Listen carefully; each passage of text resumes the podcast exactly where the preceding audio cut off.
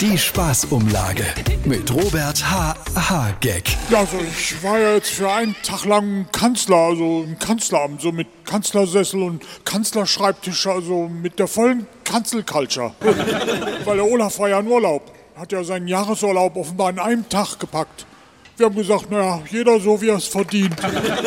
Jedenfalls haben wir die Verlängerung der sogenannten Strom- und Spaßbremse beschlossen. Apropos Spaßbremse. Die Annalena hatte richtig neidisch geguckt, wo ich Kanzler war, weil die wollte ja auch mal Kanzlerin werden. Und dann musste ich zurückstecken und jetzt war ich mal Kanzler. Und sie so, aber Robert, mit dir ist das doch keine regierungsfähige Handlung. Ja, andersrum auch nicht. Aber es war versöhnlich, weil sie hat gesagt, sie muss nicht mehr Kanzlerin sein. Das freut mich für dich, habe ich gesagt. Nee, weil sie meinte dann, weißt du, als Außenministerin kann ich eigentlich noch viel mehr Schaden anrichten. Die Spaßumlage mit Robert H. H. Gag.